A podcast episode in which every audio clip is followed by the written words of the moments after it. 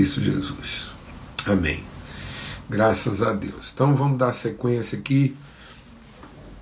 Né? E aí o texto diz: amemos uns aos outros, porque o amor procede de Deus, e todo aquele que ama é nascido de Deus e conhece a Deus. Ninguém pode dizer que, que conhece a Deus sem amar. Quem não ama não conhece a Deus. É isso que o apóstolo está dizendo aqui na carta, porque Deus é amor.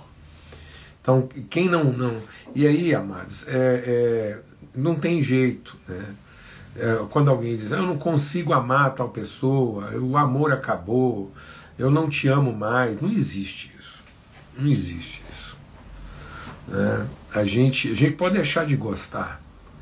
E, e aí é exatamente para quando a gente deixa de gostar que a gente continua a amar.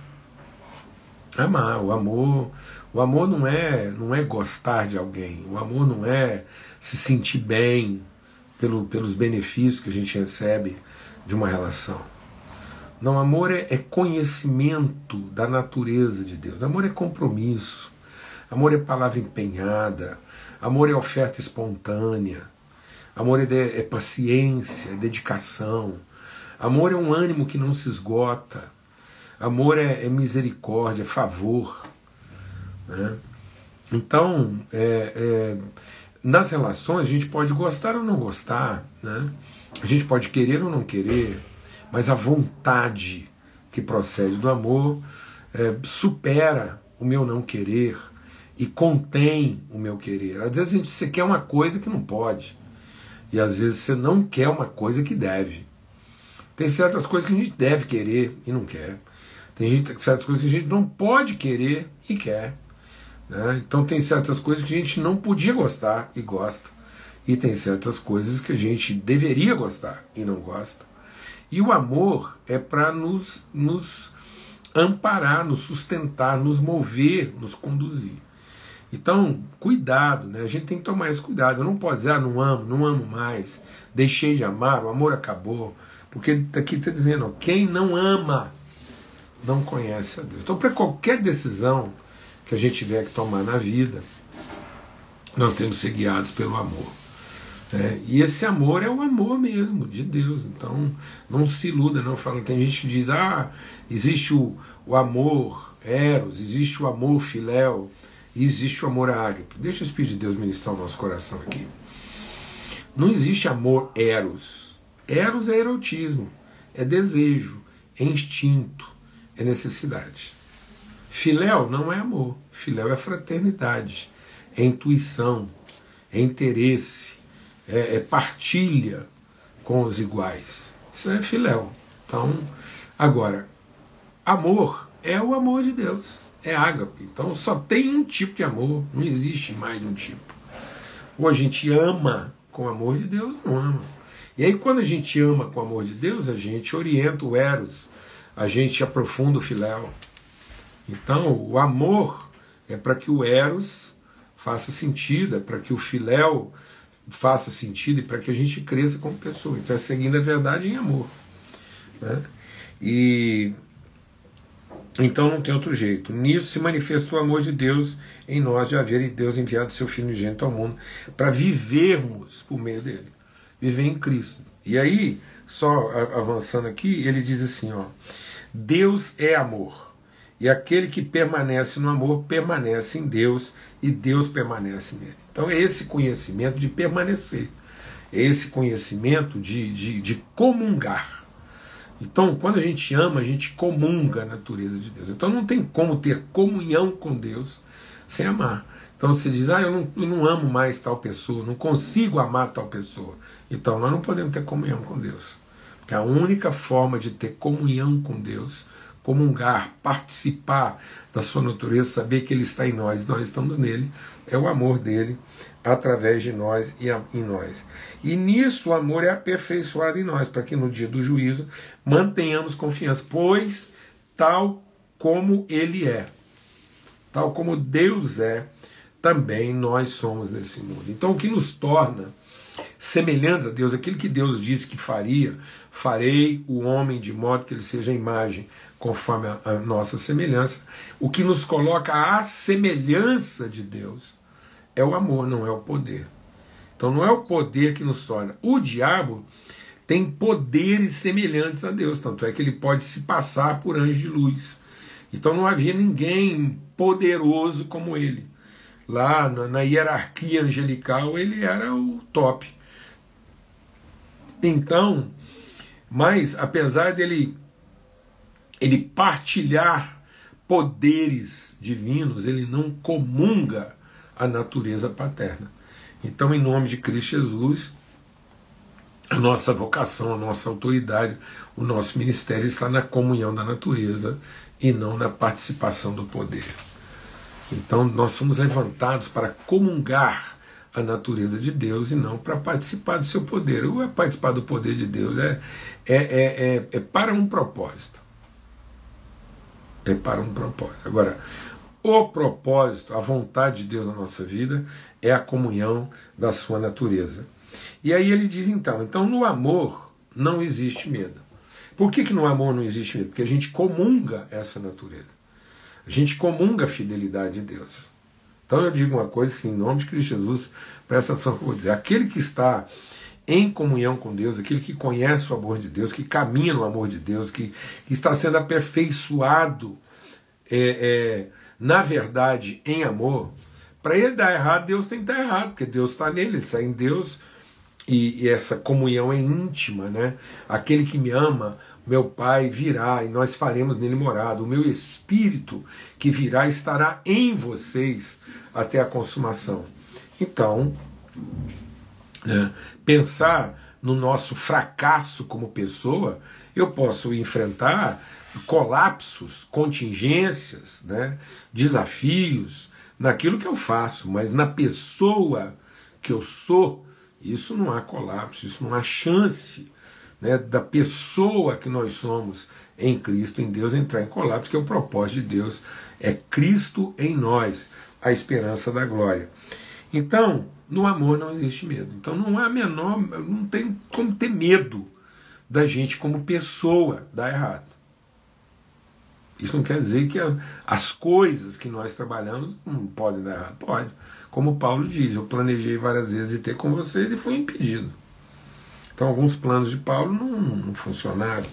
Mas ele, como pessoa, ainda que o nosso homem exterior se desfaça, se desmanche, o nosso homem interior se renova. Amém? Então no amor não há medo. E a gente estava compartilhando ontem que é, é, a palavra de Deus diz que no, no, no, fim dos tempos as pessoas se tornarão amantes de si mesmas. Cada vez mais as pessoas serão carregadas de cobiça, de vaidade, soberba, né, de ganância. E isso vai fazer com que haja uma uma exacerbação do direito, por se multiplicar, aumentar né, a iniquidade. O que é iniquidade? A exacerbação do direito. O medo de não ter o direito respeitado, o medo de não ter o direito reconhecido. Então, essa, essa, esse crescente né, de individualismo, de egoísmo, de direito, de prevalência, está enchendo o coração das pessoas de quê? De medo. Medo. Então, o que é o contrário do amor? O contrário do amor é o medo. E da onde vem o medo? Vem da, da, do exercício né, doentio, desequilibrado, perturbado, equivocado do direito da iniquidade. Então, o que, que fez com que o homem deixasse de amar sua mulher, a mulher deixasse de amar o homem lá? Não foi porque eles não gostavam, eles gostavam, mas por que, que eles deixaram de amar? Por que, que eles, eles, eles, eles eles caíram nessa questão, nessa cilada. Por quê? Porque eles viram a vida pelo direito e não pelos afetos. Por isso que a palavra de Deus diz, deixa Deus ministrar o nosso coração aqui, porque isso é, é da maior seriedade. A fé não é para prevalência do seu direito, a fé é para o exercício do amor. Então só é fé saudável quando essa fé ela está totalmente dedicada ao exercício do amor, a nossa dedicação em favor das pessoas para amá-las, amá-las. haja o que houver. Nós sustentamos a nossa palavra, isso é fé. Então a fé, o diabo é que fez a gente querer pensar, ele foi lá falar com Jesus para ver se Jesus usava a sua fé na prevalência da necessidade dos seus interesses e dos seus direitos. Então ele diz: olha, por que você não usa a sua fé para providenciar o seu pão, matar a sua fome? Por que você não usa a sua fé para ter a posse dos bens desse mundo? E por que você não usa a sua fé para reivindicar de Deus os seus direitos? Então Jesus diz: Não, eu estou aqui para cumprir um propósito, eu não estou aqui para nem satisfazer minha necessidade, nem contemplar meus interesses, nem para fazer valer meus direitos. Estou aqui para cumprir o propósito de Deus, e esse propósito é que eu ame os meus irmãos e dê a vida em favor deles. Esse é o propósito de Deus. E por que, que esse é o propósito de Deus? Porque é isso que nos torna semelhante a Ele. Então o propósito de Deus é que você ame como Deus ama. As pessoas dizem, ah, esse é o mandamento de Deus. Aí elas pensam que esse mandamento é uma, é uma ordem a ser cumprida. Não, amados, esse, esse, quando ele fala que o mandamento é a gente amar a Deus, amar as pessoas como a gente ama a gente mesmo, isso não é uma ordem a ser cumprida, isso é um propósito a ser alcançado. Deus está dizendo assim para a gente: olha, se não for isso, você não se torna pessoa. Se você não conheceu o amor, e conhecer esse amor que significa você me conhecer, conhecer você mesmo e conhecer as pessoas na perspectiva desse amor, você não vai se tornar gente, não, você vai ser bicho. Bicho. Vai ser bicho. Então muita gente está virando bicho, porque está tá lutando pela sobrevivência, né? lutando pelo direito, lutando para defender suas ideias, né? a defesa da fé. Meu Deus! A, a, a fé não é para ser defendida, a fé é para defender. E defender quem? O outro. A fé é para defesa do outro. Não é para nossa própria defesa. A fé não trabalha na minha própria defesa. A fé trabalha em favor do outro, porque a fé é o instrumento que eu tenho para crer que eu posso exercer misericórdia, favor, amor em relação às pessoas e que a revelação desse amor é a única coisa que pode transformá-las. Eu tenho que ter essa fé. O que é a minha fé? A minha fé é que a única forma de transformar as pessoas não é regra, não é instituição, não é rito, não é dogma, não é nada. A única coisa que pode transformar a vida das pessoas é um testemunho incansável, paciente, firme, determinado do amor de Deus. Então, quem ama não tem medo. Não tem medo de gente, não tem medo de circunstância, não tem medo da morte. Então o que, que faz a gente odiar as pessoas? É o medo da morte. É o medo de, de que alguém pode nos produzir alguma coisa que seja irremediável, de que alguém pode nos colocar numa situação que seja insuperável. Então esse medo de sofrer um dano né, faz com que a gente tenha ódio, faz com que a gente se encapsule na defesa do direito o direito da fala, né, como a gente viu ontem. Então eu, eu tenho que ter meu lugar de fala. Não, você não tem, eu não tenho, ninguém tem, ninguém tem garantia de lugar de fala, mas nós temos garantia de voz.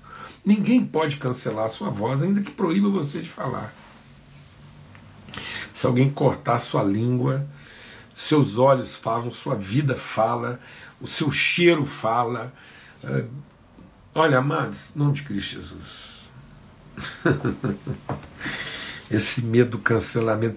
Ó, a Bíblia está cheia de cancelamento. O que aconteceu? Jesus estava lá, perto de ser crucificado, sendo julgado, os amigos tudo abandonando. Aí o que, que rolou no meio do julgamento de Jesus? Um cancelamento. Quem cancelou Jesus na hora que ele mais estava precisando de amigo? Pedro. Pedro meteu um cancelamento de Jesus, falou e negou Jesus, falou: não conheço, não sei quem é, não ando com ele, não faz parte dele. Negou cancelamento. Pedro cancelou Jesus.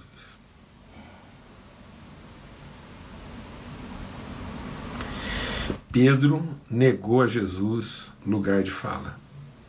Aí ele olhou para o Jesus.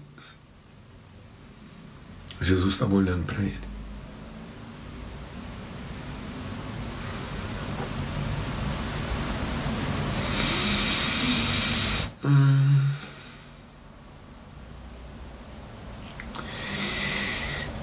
Sabe, mas às vezes quando. Quando a gente tem medo, a gente não. A gente, quando olha para as pessoas, olha com raiva.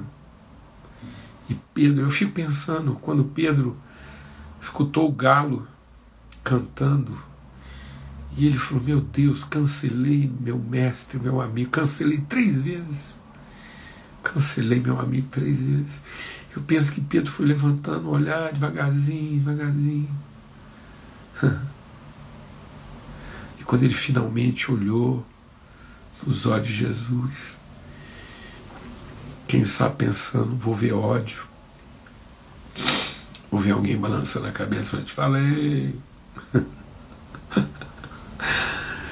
é, tomou, papo? Não. Ele olhou para os olhos de Jesus e viu o olhar de quem ama e de quem não tem medo. Não tem medo. Então, Jesus estava sendo privado do seu lugar de fala, mas sua voz continuava sendo ouvida. Amém. E aí, o que a gente quer compartilhar hoje, né, é o medo do futuro. As pessoas têm medo do futuro medo do que, que vai ser, e se não voltar? Né? E se, se mudar tudo? E se perder emprego? E se o filho ficar doente? E se isso? E se aquilo? Irmão, em nome de Cristo Jesus, o Senhor, não tome decisões e si. Só tome decisões assim é. E a única coisa assim é que a gente pode ter certeza é a palavra de Deus empenhada com cada um de nós no seu amor. Deus não nos dá garantias de futuro, Deus nos dá segurança de eternidade. Deus nos diz, Ele empenha uma palavra conosco e diz: Eu te dei uma alma eterna, um espírito eterno, e você é vencedor.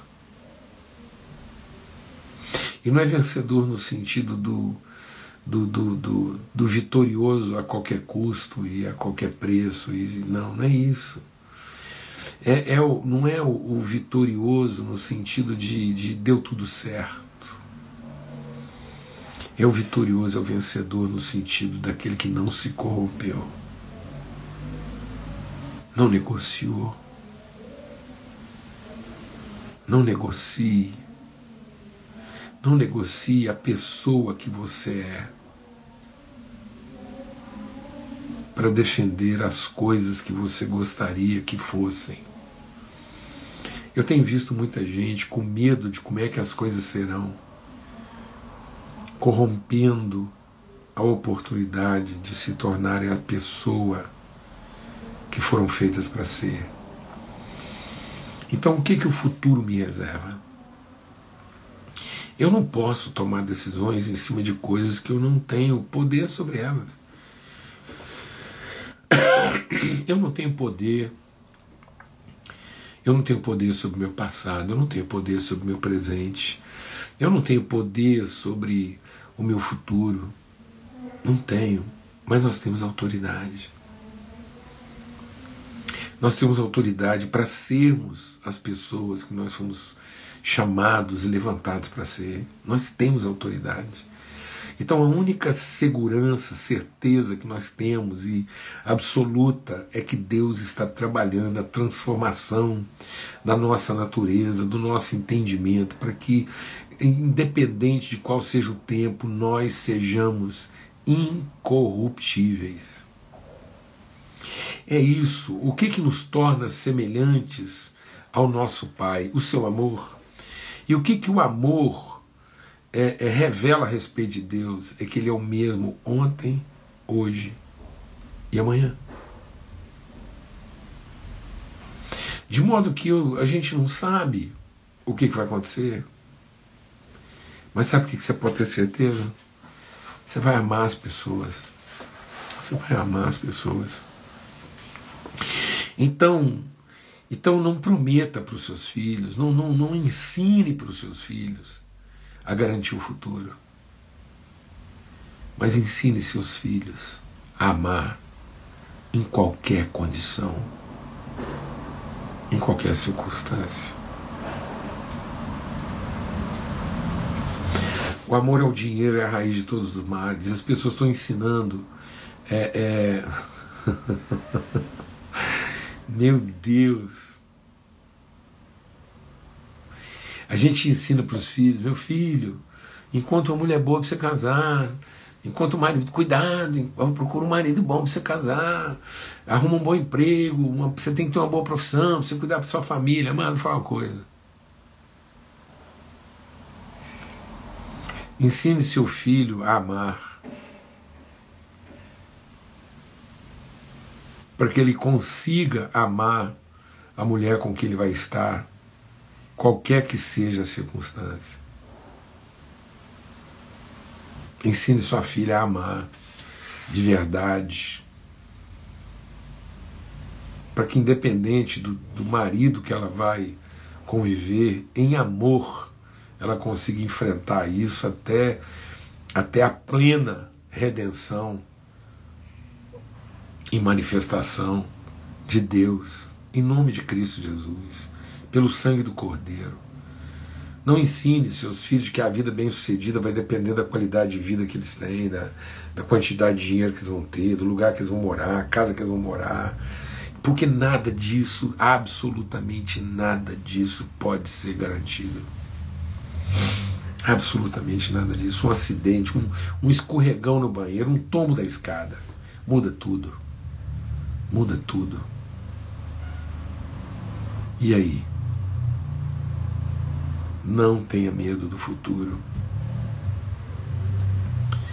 Não tenha, não tenha, é, é, é, não tenha é, é, perturbações no presente.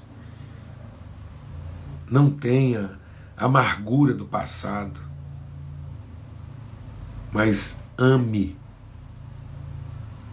Ame as pessoas acima, acima de, de qualquer circunstância. E não mude o seu trato, o seu empenho, sua palavra empenhada, seu compromisso assumido. Em nome de Cristo Jesus. Amados, o povo está ficando louco da cabeça, doido. Eu quero encerrar esse nosso tempo aqui hoje, esse nosso encontro. O Brasil é hoje, presta atenção, a grande maioria das pessoas que acompanham nossas lives aqui, a, a, grande percentual maior vai até 40 e poucos anos de idade. Eu quero te falar uma coisa para essa geração, de 20 e poucos até 40 e poucos anos, presta atenção no que eu vou te falar. O Brasil hoje é campeão mundial, é o maior índice mundial de ansiedade Sabe o que quer dizer isso? Medo do futuro. Pessoas que estão doentes, doentes, relacionamento doente, vida profissional doente, relacionamentos corrompidos, perturbados, inconstantes, irresponsáveis, infantilizados, com medo, sabe do que? Do futuro. Pessoas que não querem empenhar uma palavra e sustentá-la pessoas que não são constantes nos seus compromissos assumidos. Ansiedade, medo do futuro, raiva, raiva de quem pode te, te, te, te perturbar seu futuro, raiva de quem pode tirar de você sua expectativa de futuro. Em nome de Cristo Jesus, o Senhor, o perfeito amor de Deus lança fora todo medo. Não há sentido para ter medo no futuro. Sabe por quê? Sabe o que, que o futuro vai revelar? A pessoa que você é.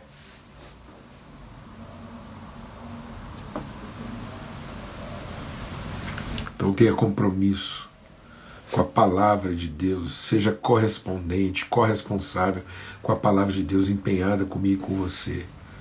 Para que lá no futuro, independente do que é que está sendo reservado para nós, o nosso futuro possa encontrar a pessoa que nós somos em Cristo, nós somos em Deus, sem mudança, sem sombra de variação. Gente que é constante, firme, permanente, naquilo que empenhou e naquilo que assume. Em nome de Cristo Jesus, o Senhor, a paz de Cristo seja sobre todos. A graça de Deus e que seu coração encontre essa, essa absoluta segurança de que Deus quer hoje, amanhã e, e em todo o tempo de vida que Ele te der, Ele quer trabalhar comigo, com você, para que nós sejamos as pessoas que revelam o seu amor e revelam a sua natureza, que comungam, para que tal qual Deus é, sejamos nós nesse mundo. O mesmo ontem, hoje e sempre. Amém? Em nome de Cristo Jesus, Senhor, um forte abraço. Até amanhã, se Deus quiser, na nossa viração no dia, nesse tempo aqui em que nós estamos tratando algumas coisas no nosso coração, para que, em sendo aperfeiçoados no amor, nosso coração esteja livre de todo medo. Tá bom? Forte abraço, até amanhã.